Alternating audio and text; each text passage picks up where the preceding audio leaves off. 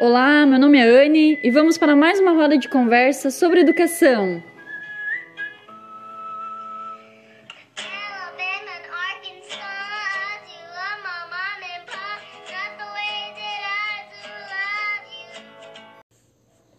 E aí, incríveis, como vocês estão? Eu estou incrivelmente bem.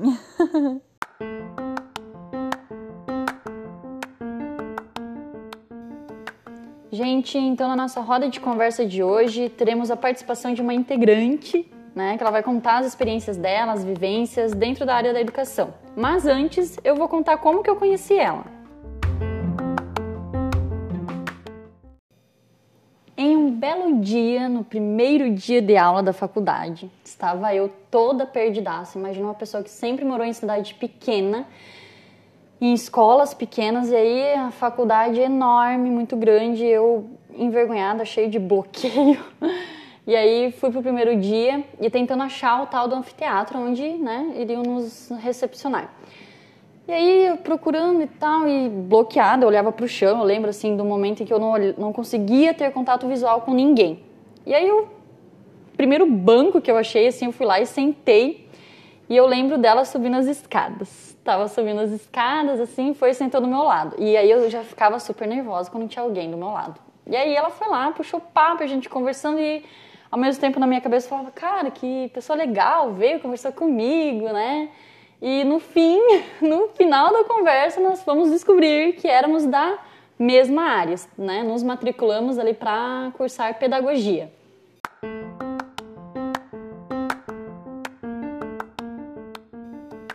E aí, depois do primeiro dia de aula, chegamos até o final. Passamos a faculdade inteira grudadas. A gente era melhores amigas, somos né, melhores amigas.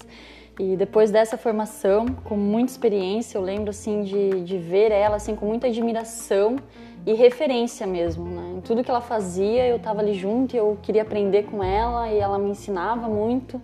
Tínhamos muito essa troca. Então foram, foram dias e anos, né, quatro anos juntos, bem proveitosos, bem significativos para essa lembrança aí do meio acadêmico. E aí, depois da formação, cada uma foi para um lado. A gente até morou no mesmo estado. Saímos do Paraná, fomos para o Rio Grande do Sul na mesma época. Aí depois eu vim para Santa Catarina, ela ficou um tempo lá também e hoje ela se encontra também aqui na região. É, vim passar dois dias em curso aqui pela, pela minha profissão aqui de orientadora educacional. E ela está morando em Florianópolis e eu vim para cá para ver ela e aqui estamos juntas. Essa minha colega que eu venho falando da história é a Ana Paula Zata. né? Ela é educadora hoje é, da educação viva e consciente. Então eu convidei ela a vir aqui na casa dela hoje conhecer. A gente né, tá, tá aí fofocando da educação, trocando as nossas experiências, que é sempre muito rica, sempre muito importante para mim. E então ela vai contar agora um pouquinho dessa experiência da educação viva e consciente para vocês.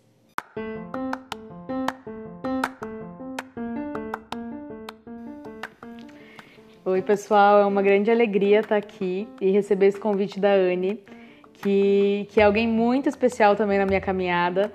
Cada história tem as duas, os dois lados e as duas lembranças, né? Uh, a minha sensação chegando na faculdade também, eu mudei de cidade, então vim de uma cidade muito pequenininha. E eu olhei a Anne com a possibilidade de uma segurança, assim, era alguém que me passava uma segurança muito grande, alguém que conhecia pelo menos aquela cidade que eu estava chegando. Então foi alguém que foi base mesmo para mim na minha caminhada e que foi mostrando várias possibilidades, foi abrindo vários horizontes ali em relação à educação. Eu sempre quis trabalhar com educação desde criança. Não sabia que o nome disso era pedagogia quando era criança. É verdade, é verdade. A gente não sabia. O que, que eu faço para continuar na escola depois de ser aluna? Então, aí você descobre que existe um curso para isso, né? Então, nesse processo, nessa caminhada, uh, surgiu a, né, a, pedagogia e a faculdade mais próxima da minha cidade. Eu sou do, do interior de Santa Catarina, então é divisa ali com, com Pato Branco, onde a gente fez a, a graduação. Então, me mudei para essa cidade, então era tudo muito novo. Pegar ônibus era uma grande novidade. Então eu cheguei e a, e a Anne foi mesmo alguém que eu senti muita segurança, muita abertura, muita tranquilidade. A gente acabou ficando muito próximas durante todo esse percurso da, da, da faculdade. A gente terminou a graduação e acabou indo. Eu me mudei de novo de cidade para trabalhar. E quando eu voltei para Pato Branco, a Anne mudou. Quando eu cheguei no Rio Grande do Sul, a Anne mudou.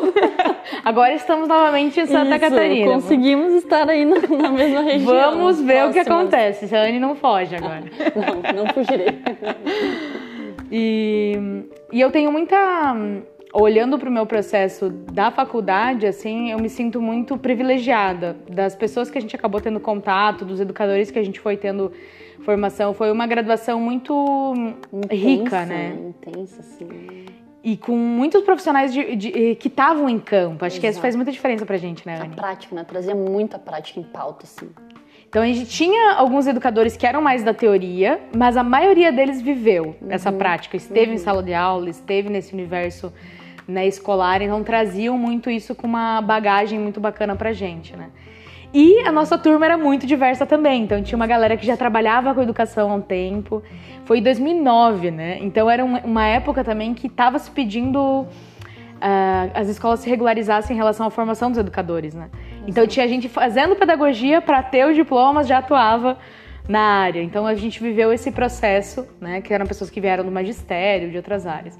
Então as nossas discussões em sala de aula acabavam sendo muito profundas. É, exato. Né? E eu, eu e a Anne era ali, né? Era os bebês da relação, né? Isso, Chegou é com verdade. 17 anos. 17 anos, também já entramos na, na prática. É. A gente teve o primeiro trabalho dentro da educação, foi. É. Então foi, foi ali. A gente teve muito para aprender ali, com colegas e com professor, né?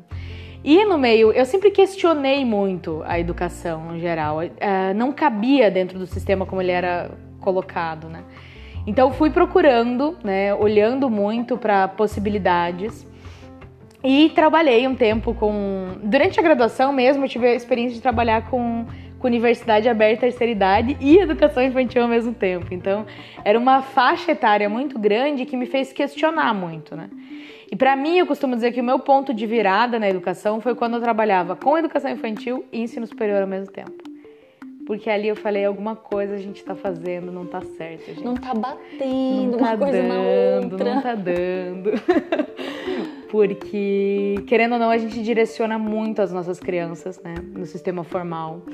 As nossas crianças são pequenininhas e já sendo orientadas. Em muitos espaços elas já recebem um material pronto, uma apostila, um livro didático, algo que já está muito estruturado para ela. E quando a gente chega, né?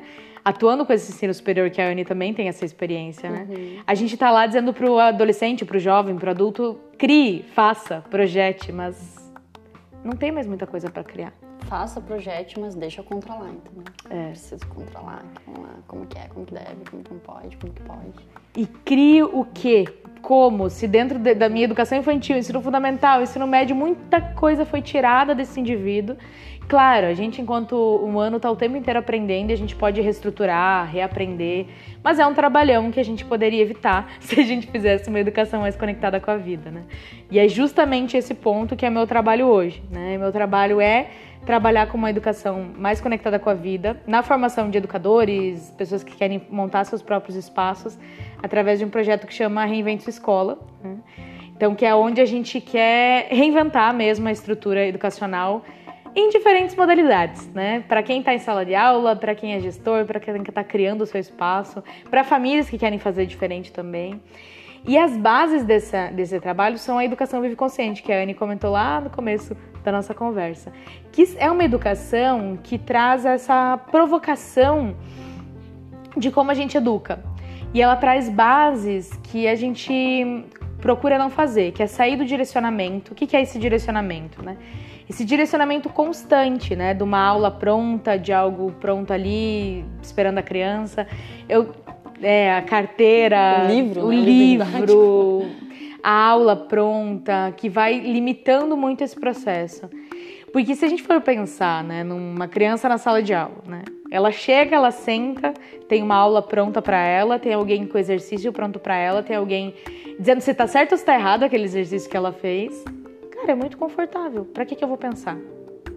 Exatamente isso. E aí eu penso em outras coisas, que aí gera uma aceleração do pensamento, porque eu não tô nem aqui agora. Sim, Ou eu tô no passado, ou eu tô no futuro. E aí vai gerando tudo isso porque estou muito direcionada. sim. Porque se tem algo tão pronto pra gente, para que, que interesse eu tenho, né? Que interesse eu tenho naquilo, né? Quem tá ouvindo a gente aqui tá buscando ouvir porque quer.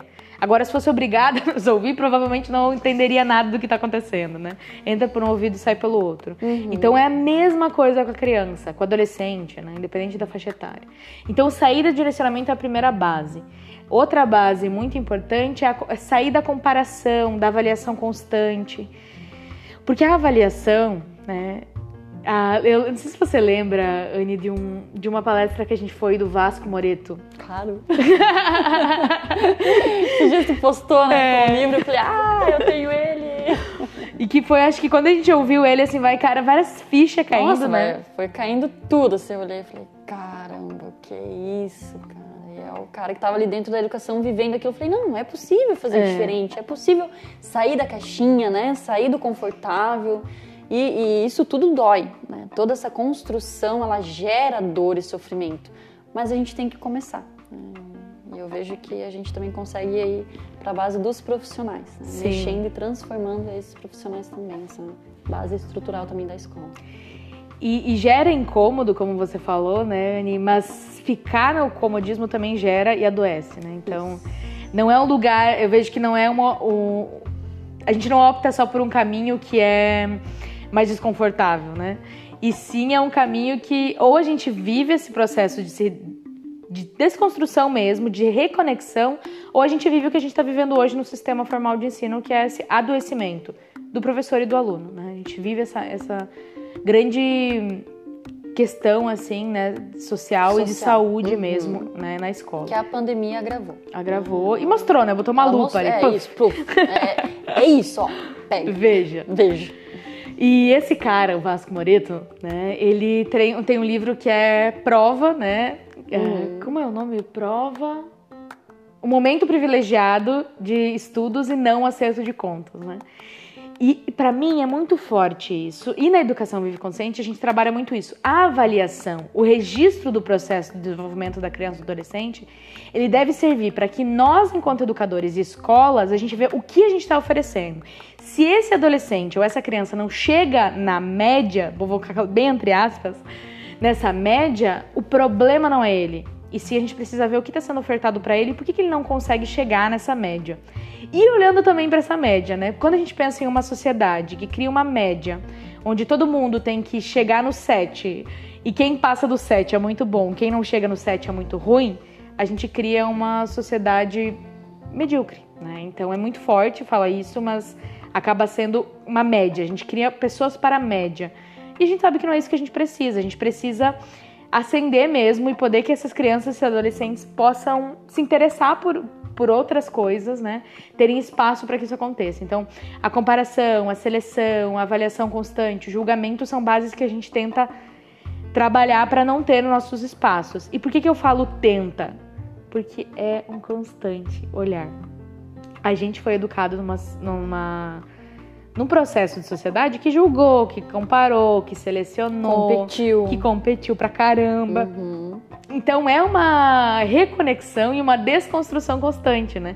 Então a gente não tá nesse processo que sabe que é uma caminhada constante.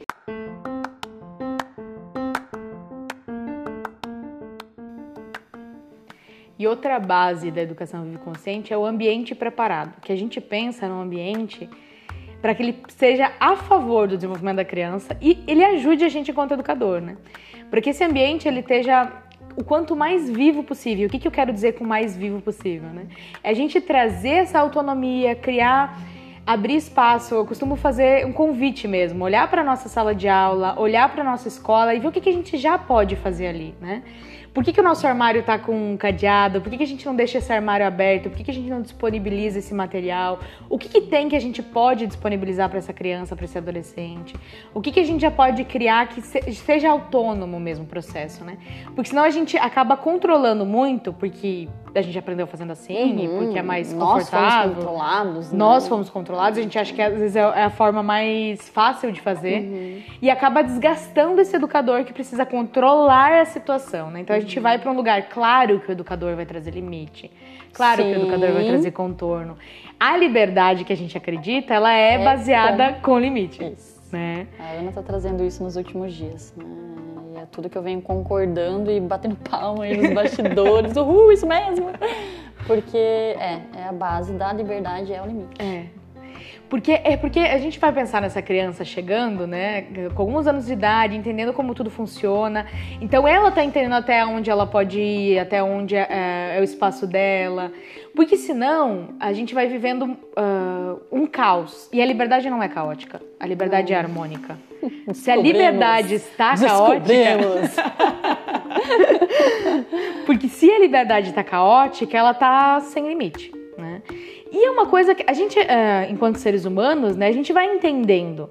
Conforme as pessoas que a gente vai interagindo, a gente sabe com que pessoa que você pode fazer uma brincadeira ou não, com que pessoa que você pode pedir um favor ou não. Exato. Então a gente vai descobrindo como se relacionar com pessoa, para quem você pode contar aquele segredo e para quem você não pode. A gente vai descobrindo na prática. E o nosso papel enquanto educador é trazendo esses limites, mostrando, olha, Joãozinho, aqui tá teu espaço. Aqui é o corpo da fulana. Aqui a gente não vai mexer.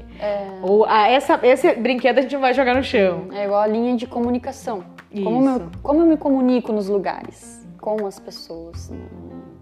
Tem toda essa, essa parte, assim, para entender, para compreender e para se conscientizar. Sim. Porque a gente é. A gente vai se malhando nesse ambiente, né? Vai ficando. Conforme a gente tá funcionando, a gente vai se adaptando a ele. E as crianças são assim. Então a gente criando um, um ambiente que ela possa ser. que é, é meio que. Se a gente for olhar limites, né? A nossa sociedade hoje, a gente tá meio que desvirtuou alguns processos, né? Porque a gente acaba dando pra criança alguns limites que elas não deveriam ter. E Algumas aonde. escolhas, né? Isso. Tipo assim, que roupa tu quer vestir hoje? né? Eu não dou lá a opção. Ó, você tem duas opções, que daí é é a roupa do clima. que Tu quer, Sim. né? Às vezes tá frio, a criança quer usar calor, beleza.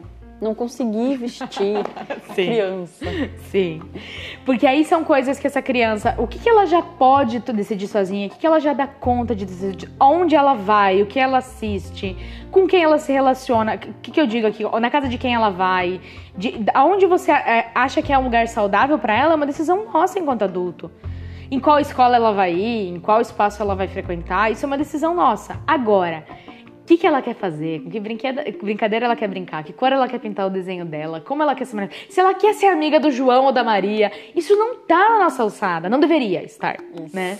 Na nossa alçada. Então, abrir espaço para que a criança, conforme ela vai crescendo, ela vai ganhando mais espaço de escolha conforme ela banca sustentar essa- essas escolhas, né? Porque não dá para uma criança escolher o lugar que ela vai, porque você não ela não vai conseguir sustentar o que acontece naquele lugar. A gente, enquanto adulto, tem que saber se aquele lugar é adequado para ela ou não é. Então, a, a gente sempre vai pensar nesses limites que não limitam o desenvolvimento da criança, né? Para que a gente aí sim possa criar uma, uma estrutura para ela, para que a gente saia desse caos, né? Então, o ambiente preparado, ele tá ali como suporte dessa, dessa relação das crianças e dos adolescentes, né? Então, cada vez mais que a gente traga esse ambiente conectado com a vida, esse ambiente que seja favorável, que é o que a escola hoje vem questionando também, né, Anny? Aham. Exatamente isso. Já estamos aí no caminho. Iniciamos. Amém. Iniciamos, demos o primeiro passinho e agora é pra frente, não pra trás. Porque é isso, a neurociência nos traz, Uhum. vários estudos nos trazem a importância da gente trazer cada vez autonomia para o processo de desenvolvimento desse ser ali, né? Porque é isso que a gente quer. No fim das contas, a gente quer transformar essas crianças, transformar não, apoiar Uhum. essas crianças e adolescentes É. para serem seres autônomos, criativos, que se desenvolvam. A pandemia veio mostrar isso pra gente, né? A gente usou a pandemia aqui antes, né? Que, cara, a gente não tá pronto para tudo que vai acontecer. Não. A gente não tem controle de tudo que vai acontecer. E até ali no curso que eu participei, um dos palestrantes ele falou assim: quando a gente olha o jovem, a gente fala assim, ah, esse é o jovem do futuro. Não! Esse jovem agora, ele vai ser adulto no futuro. É. Eu preciso desenvolver o jovem aqui e agora. Agora que ele é jovem. Lá ele vai ser adulto, ele não vai mais ser o jovem. É. É isso, assim, acho que é, a gente poder andar no tempo, no tempo do presente, né? Às vezes a gente tá muito no passado, no muito no futuro e não tá conectado não tá com a necessidade real, né? Então, quem, sei lá, pensa em empresários no meio da pandemia. Quem conseguiu sair e dar um jeito foi quem se reinventou. Foi quem pensou fora da caixinha. Não quem seguiu o fluxo, obedeceu, foi bem na aula, foi bem na prova. Eu não tô dizendo que essas, eh, que essas pessoas não deram certo, mas pensa na vida real. Leva essa escola pra vida real. A gente precisa que essa escola converse, ela seja a vida. Empreenda. A gente precisa. Precisa. E, pra, e como que a gente vai aprender? É por isso que a gente tem tanta dificuldade, né? De criar o novo, de fazer diferente, de experimentar. Porque a É gente o foi educado para um, né? pra- pra um lugar muito padrãozinho, né? Uhum. Então, sair da caixa, a gente precisa abrir esse espaço. Muitos movimentos já estão acontecendo em relação uma educação que vem, eh, esteja mais conectada né, com o presente Mais consciente. mais consciente, mais é, respeitando essas individualidades. Muitas escolas já estão fazendo esse movimento. Então acho que é a gente cada vez mais abrir esse espaço, abrir esse caminho interno, né? Porque não é o caminho fora, não é Uhum. Exato. fora que a gente vai Começa fazer esse movimento. Por nós, né? Isso. Cada indivíduo ali transformando essas vidas das crianças e dos adolescentes. É, é pelo adulto que precisa começar. E aí a gente, porque até o exemplo que eu dei do ambiente, ele foi o último, né? Então É. o ambiente, a matéria, não é revolucionar o Isso. espaço, não.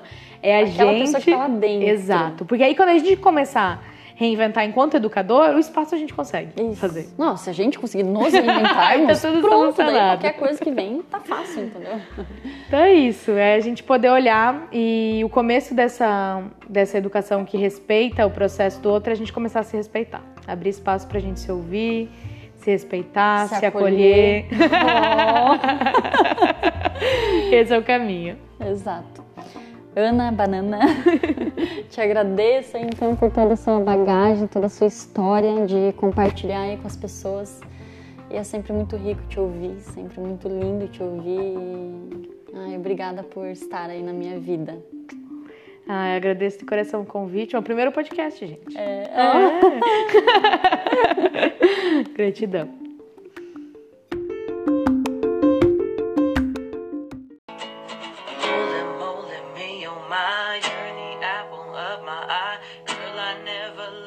Pessoal, até o nosso próximo encontro. Se cuidem e vivam e se conscientizem sempre que possível.